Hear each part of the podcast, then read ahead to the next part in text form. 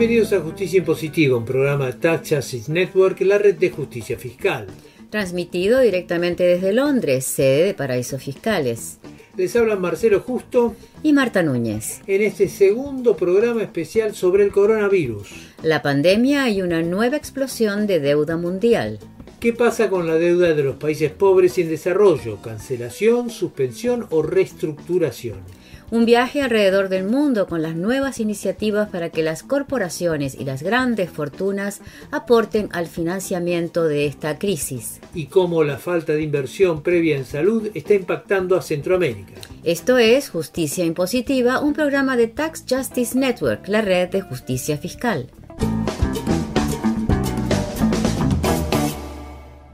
Hace rato que bajo el actual capitalismo financiero el mundo está acumulando una deuda colosal. Ahora con el coronavirus el salto es exponencial y la gran pregunta es si finalmente toda esta deuda que viene creciendo en el mundo entero terminará en un default gigantesco. Y estamos hablando tanto de la deuda estatal como de la privada, sea deuda privada corporativa o deuda de las personas. Veamos algunos números. Según el Instituto de Finanzas Internacionales, que agrupa los principales bancos del mundo, la deuda mundial sumó el año pasado más de 253 billones de dólares. Billones, eso que en inglés llaman trillions. Todo esto antes de la pandemia para ponerle una medida a esto, porque tanto número la verdad que marea, comparémoslo con toda la riqueza que produce el mundo entero en un año, es decir, con lo que pasa en la economía real. Bueno, este monto de deuda estatal, corporativa y de los individuos previa a la pandemia equivale a un 322% del Producto Interno Global, de lo que produce el mundo en todo un año. Y ahora sumémosle a esto la deuda actual, la deuda que está contrayendo el mundo entero a partir de la pandemia. En Estados Unidos estamos hablando de alrededor de 4 billones, es decir, una cuarta parte de su Producto Interno Bruto solo en este año. Algo similar ocurre en las grandes potencias económicas, sea Japón, la Unión Europea y China, pero también está sucediendo en los países en desarrollo. Las corporaciones, las pequeñas y medianas empresas y las familias están siendo protegidas por el Estado, pero mientras tanto van gastando sus ahorros y acumulan nuevos niveles de deuda. Y la pregunta que uno se hace es qué va a pasar con toda esta deuda, sea deuda del Estado, deuda privada corporativa o de individuos. ¿Va a terminar todo esto en una bancarrota, en una suerte de dominó en la que se empiezan a caer todas las fichas? Andrés Arauz, ex director del Banco Central de Ecuador y economista hoy de la UNAM, la Universidad Nacional Autónoma de México, respondió lo siguiente en diálogo con Justicia Impositiva. La deuda es gigantesca y es de todo tipo, estatal, privada, a los bancos, entre bancos, y mucho de eso además se mueve en el casino de los derivados financieros. Y ahorita mismo vemos ya cómo mucha de esta deuda que estaba en manos privadas pasa nuevamente a las instituciones públicas, predominantemente a los bancos centrales. Hemos visto el crecimiento de la deuda de los bancos centrales en cantidades estratosféricas, casi 10 veces más que las de la crisis del 2008. Así que estamos viendo que ya se empieza a licuar eh, esa deuda que estaba en manos privadas y pasa a ser debida a los estados, ¿no? ¿Es infinita la capacidad del Estado para rescatar al sector privado? Bueno, mira, de hecho, hace pocas semanas el Banco Central de los Estados Unidos, que es la Reserva Federal, firmó unos contratos con cinco bancos centrales del mundo, que son el Banco de Inglaterra, el de Canadá, el de Japón, el de Europa y el de Suiza. Y ahí se acordó básicamente que pueden tener acceso infinito a dólares de la Reserva Federal de los Estados Unidos. El compromiso que han declarado los presidentes de los bancos centrales es whatever it takes. En español sería lo que sea necesario. Y ese lo que sea necesario implica un compromiso ad infinitum y, y ahí la necesidad de decir, bueno, si necesitamos seguir imprimiendo, imprimiremos sin límite. En Europa han quitado, han relajado el límite de endeudamiento público, del déficit fiscal. El Banco Central Europeo ha dicho, compraremos todo lo que tenemos que comprar en deuda. No se han puesto un tope, no se han puesto un techo, con lo cual en los hechos es un compromiso sin límite. A pesar de esta intervención teóricamente infinita del Estado, ¿Vamos a ver defaults masivos y en cadena? Sí, el peligro aquí está no en las entidades centrales del sistema, es decir, los estados centrales, los grandes megabancos internacionales, que son demasiado grandes para quebrar, es decir, los bancos centrales siempre los van a rescatar, pero el problema está en las periferias, en las periferias planetarias y en las eh, periferias de las economías pequeñas que existen en todo estado. Me refiero a la quiebra de las pymes, de las pequeñas y medianas empresas, de las economías informales, de los países periféricos que vendían materias primas y en general todo lo que tiene que ver con periferias se apresta a default eh, masivo en cadena, eh, sucesivos y a gran escala que definitivamente generarán impactos en todo el sistema financiero mundial. ¿Cómo se sale de un default masivo de esta naturaleza? ¿Hay algún antecedente que nos permita guiarnos? Bueno, hay dos formas de resumir estos antecedentes. El primer grupo de antecedentes es casi de la época bíblica del Viejo Testamento, en donde teníamos la práctica llamada del jubileo. El jubileo quiere decir que cada 50 años aproximadamente los ricos perdonaban todas las deudas de los pobres para evitar una ola de explotación financiera más allá de la propia explotación productiva. Entonces, este jubileo permitía que la sociedad eh, aplaste el botón de reseteo y se permita nuevas olas de acumulación, nuevas olas de progreso, nuevas olas de cohesión social en la modernidad se quiso aplicar, impulsada desde el mismo Vaticano en los años 90, cuando se buscó el perdón de la deuda de los países más pobres. Esto va a tener que ocurrir a las buenas o a las malas, porque los países simplemente no van a tener la capacidad de pagar esas deudas. Sabemos que hay alrededor de 30 billones, si no más todavía, de fondos en paraísos fiscales. En el estallido financiero de 2008 se dijo que la era de los paraísos fiscales estaba terminada y no pasó nada.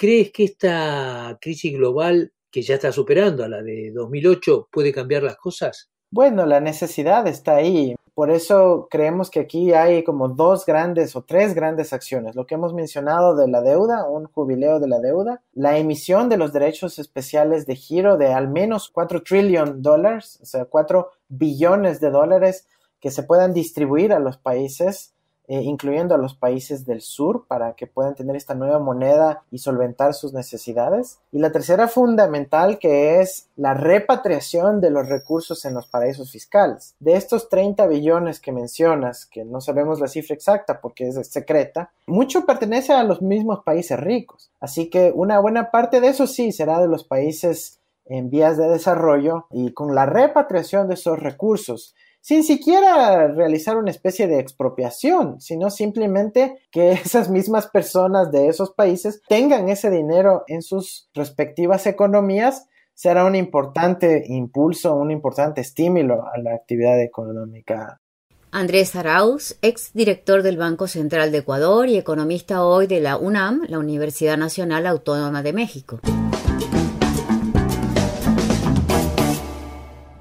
Si la deuda global se ha disparado de manera insostenible con el coronavirus, la deuda de los países en desarrollo y pobres hace rato que es un lastre para el desarrollo económico y social de estas naciones. Reconociendo la gravedad de la situación, el Fondo Monetario Internacional suspendió el pago de 215 millones de dólares para cinco países extremadamente pobres en los próximos seis meses, y los países del G20 anunciaron que suspenderían el pago de la deuda por el resto del año para otros 77 países, un ahorro de unos 12 mil millones de dólares. Dada la deuda que hay, estamos hablando de una gota en el océano. La deuda de los países pueden ser bilaterales, es decir, país a país, multilaterales, como en el caso del Fondo Monetario Internacional o del Banco Mundial, o con entidades privadas como bancos o fondos de inversión. En este sentido, los anuncios del Fondo Monetario Internacional y de los países del G20 que se refieren exclusivamente a la deuda de los países extremadamente pobres son una mínima parte del problema global de la deuda. Eurodad, una coalición de 50 organizaciones europeas de la sociedad civil que busca una resolución de este tema, calcula que 64 países, es decir, prácticamente una tercera parte de las naciones del mundo, gastan más en financiar esta deuda que en salud.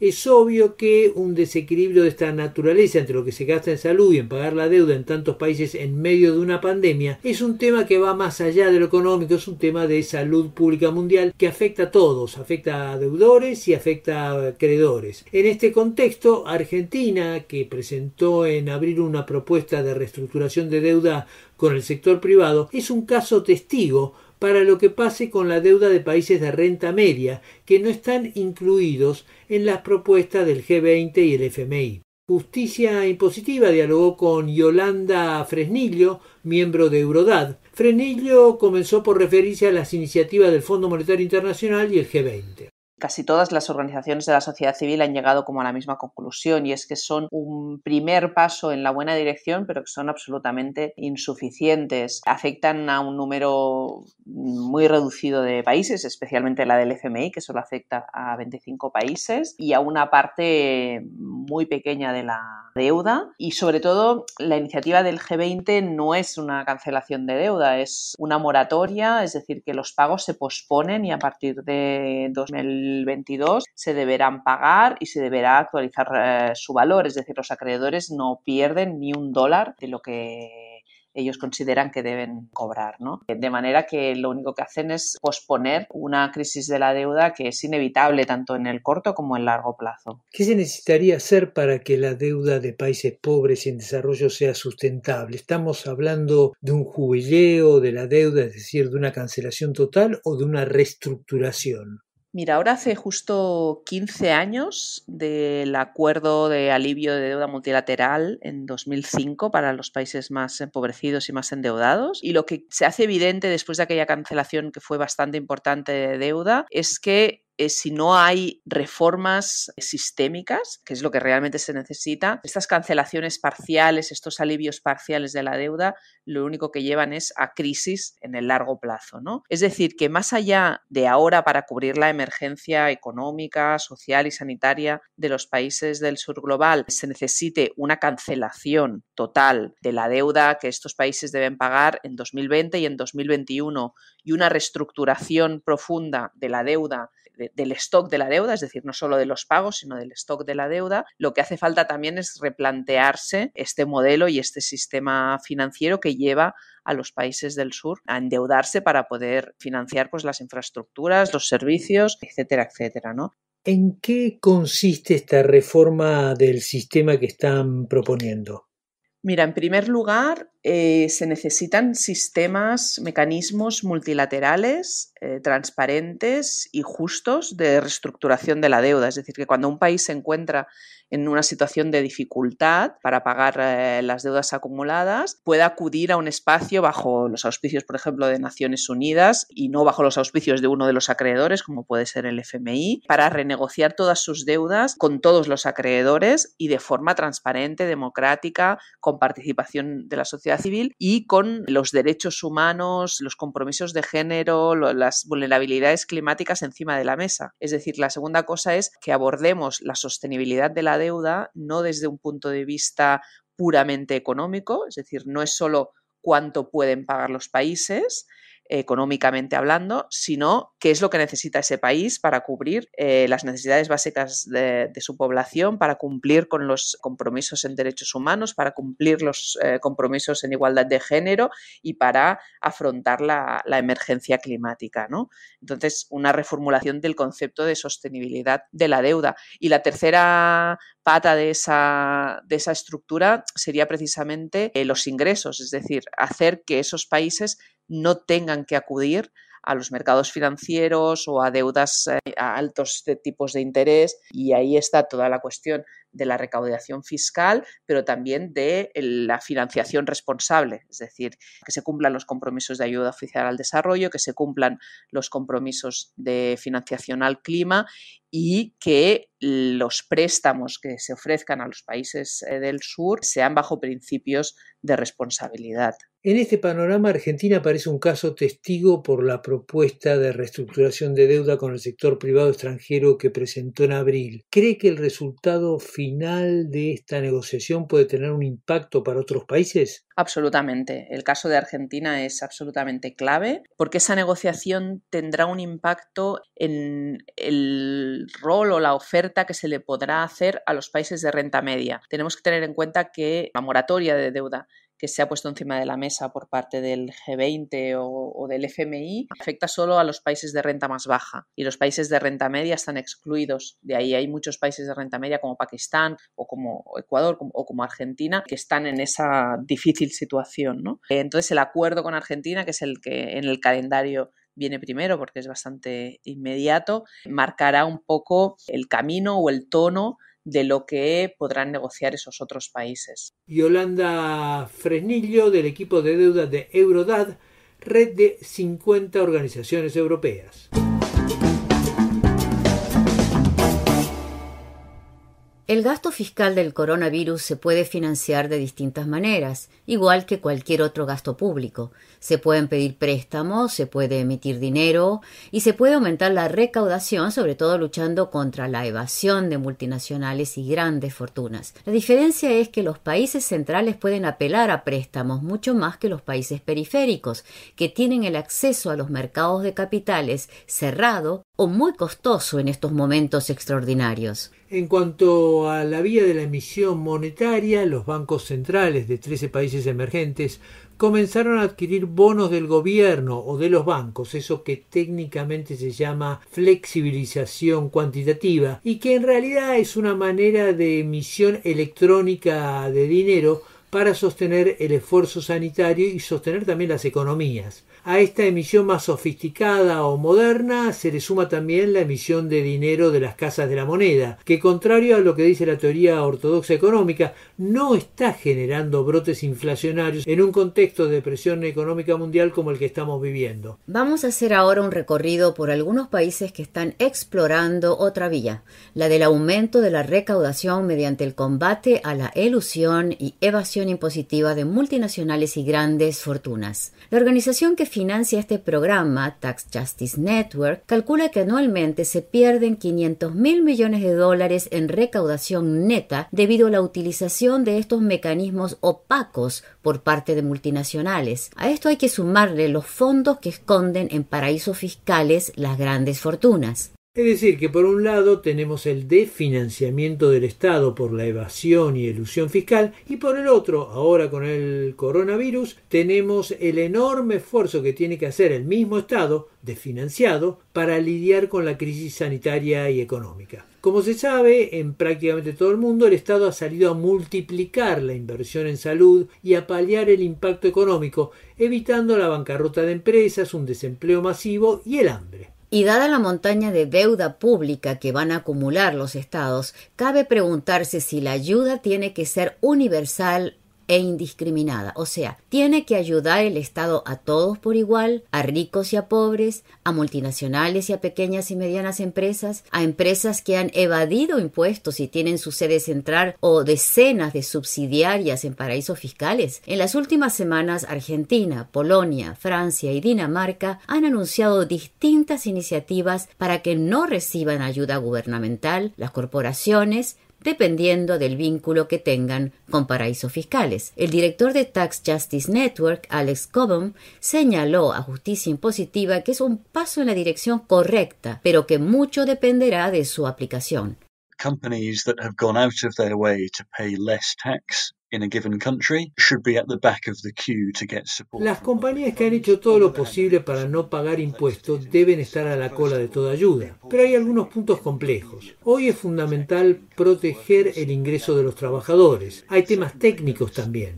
Es importante ver si los anuncios de estos países se refieren a la sede central de la multinacional o si el principio se aplica también a las subsidiarias en paraísos fiscales, porque en este último caso estamos hablando de casi todas las multinacionales siempre que uno tenga una lista genuina de paraísos fiscales. Y este es el segundo tema. ¿Qué jurisdicciones son clasificadas como paraísos fiscales? La lista de paraísos fiscales de la Unión Europea, por ejemplo, solo contiene a uno de los actores importantes, las Islas Caimán, y no incluye a miembros del bloque europeo que son paraísos fiscales como Holanda y Luxemburgo. Creemos que no se trata de simplemente excluir a todas las compañías que operan en paraísos fiscales, muchas de las cuales tendrán pérdidas debido a la crisis, sino de poner condiciones para que el rescate dependa de que haya transparencia fiscal en sus cuentas mediante la declaración de sus ganancias país por país. Así podremos construir un nuevo sistema tributario con las compañías que sí están haciendo ganancias como Amazon o la industria farmacéutica. Debería haber un impuesto a las ganancias excesivas debido a la crisis. Si por ejemplo tienen ganancias de un 5% por encima de lo normal. En este momento el Estado está creando las condiciones para que algunas empresas tengan grandes ganancias y al mismo tiempo el Estado está gastando para lidiar con esta crisis, incluyendo el gasto en salud. Así que necesitamos recapturar una buena parte de estas ganancias. El director de Tax Justice Network, Alex Cobham. Esta es una dimensión del problema, la ilusión corporativa. Pero a nivel mundial está comenzando otra modalidad de combate contra la ilusión, que son los impuestos especiales a los altos patrimonios. Las iniciativas se han instalado en el debate público. En algunos países son iniciativas de la oposición con pocas chances de llegar a implementarse. En otros se trata de iniciativas del gobierno. El Centro de Economía de Política Argentina, CEPA, acaba de publicar un estudio sobre diferentes medidas propuestas a nivel mundial para financiar esta lucha contra el coronavirus. Julia Estrada fue una de las autoras de este documento. En distintos países de Europa se está discutiendo un gravamen hacia los grandes patrimonios o hacia las grandes fortunas. Y es un debate que ya tiene proyectos concretos presentados por distintos espacios políticos en distintos países. Entre los oficialismos está el sector de Podemos en España, que forma parte de la coalición de gobierno, que está elaborando una propuesta para precisamente grabar grandes fortunas para financiar los gastos de la pandemia. Vamos a Italia, el Partido Democrático está haciendo una propuesta también, forma parte de la coalición de gobierno. Vamos a Rusia, es el mismo Putin que está grabando, por ejemplo, cuentas bancarias superiores a los 13 mil dólares. Otros países en donde hay discusión sobre este gravamen es Suiza, Francia, Austria, Polonia, Dinamarca, Reino Unido también. Me parece importante también irnos a América Latina, América del Sur. Hay proyectos presentados o en presentación en Argentina, en Chile, Paraguay, Bolivia, Perú, Ecuador. En Brasil ya hay cuatro proyectos presentados en el Senado. En el caso de América del Sur, el único oficialismo que lo está proponiendo es el Frente de Todos en Argentina en el resto de los países que mencioné previamente son las oposiciones, en Chile el Partido Comunista, en Brasil hay distintos partidos, el Partido de los Trabajadores, el PSDB, partidos independientes, en Bolivia es el MAS con el candidato Arce, en Perú también es una fuerza de izquierda y en Ecuador son los asambleístas de la Revolución Ciudadana alineados a Correa. Julia Estrada del Centro de Economía de Política Argentina, CEPA. Pero no se trata nada más que de nuevos impuestos. Se trata también de la política impositiva llevada adelante por el gobierno, los órganos de control correspondientes y la sociedad civil para que las grandes fortunas paguen lo que deben. Un caso testigo de la lucha contra la evasión fiscal de los grandes patrimonios es el que lleva adelante la Fiscalía Española en el caso del despacho de abogados Numaria. El caso tuvo fuerte impacto mediático porque involucró al famoso actor español Imanol Arias y a otras 44 personas. Pero lo más novedoso es que la Fiscalía solicitó la pena de más de 304 años por fraude fiscal contra el titular del despacho de Numaria, Fernando Peña, es decir, contra el cerebro de toda la operación.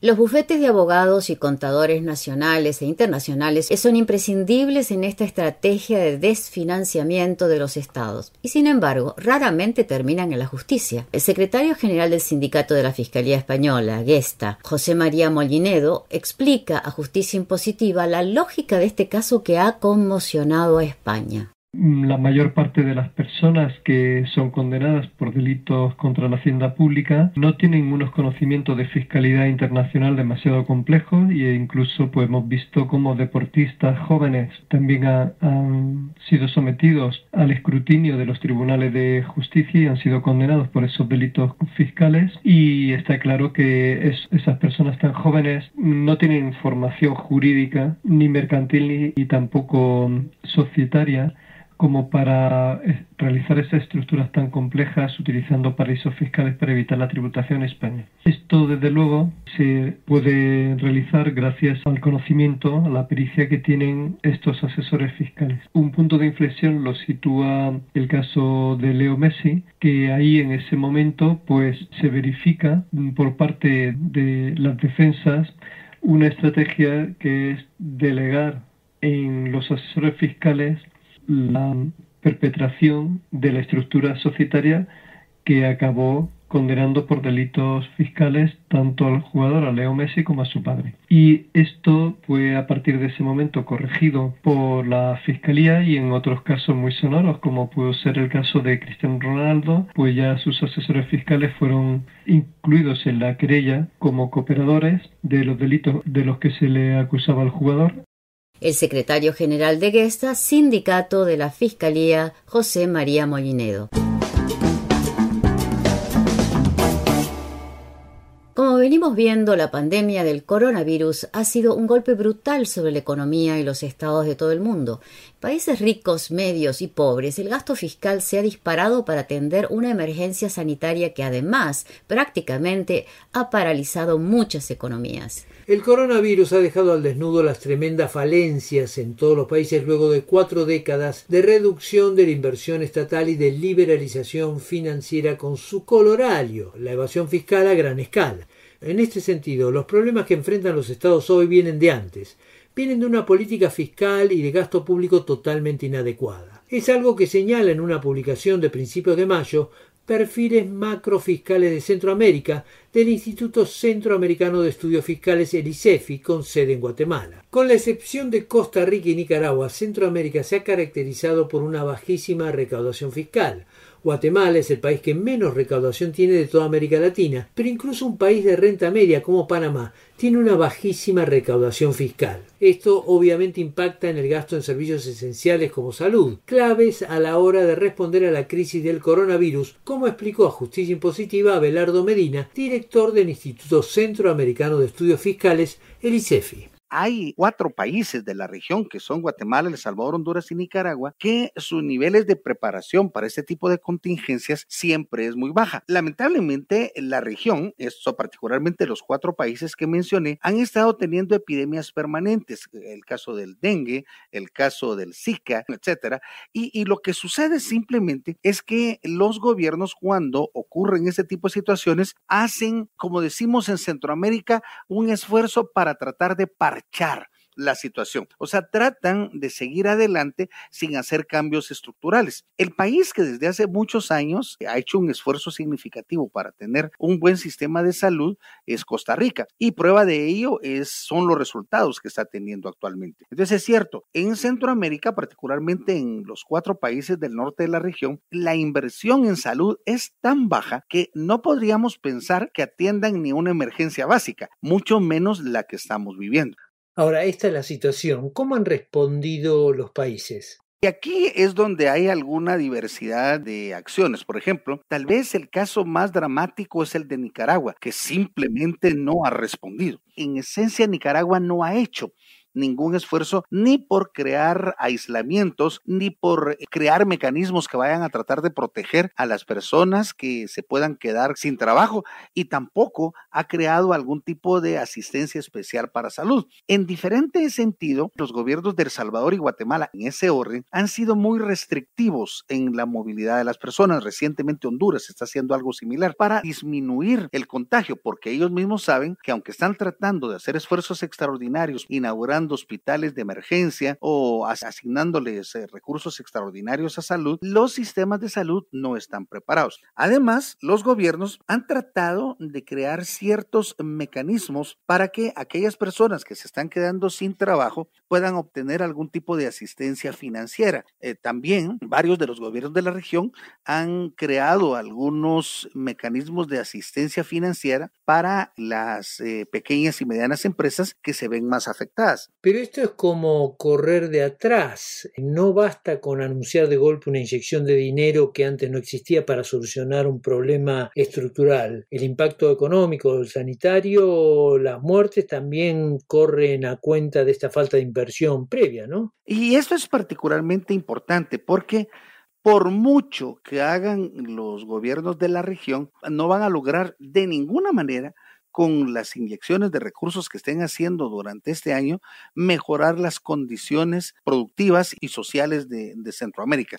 Eh, algunas estimaciones muy preliminares que hemos hecho en ICEFI lo que muestran es que en forma colateral a lo que ya anunció el Fondo Monetario Internacional, en donde en promedio estaríamos cayendo en Centroamérica en crecimiento 3.5, estamos esperando que en promedio la región pueda subir entre 8 y 10% el nivel de pobreza en cada uno de los, de los países.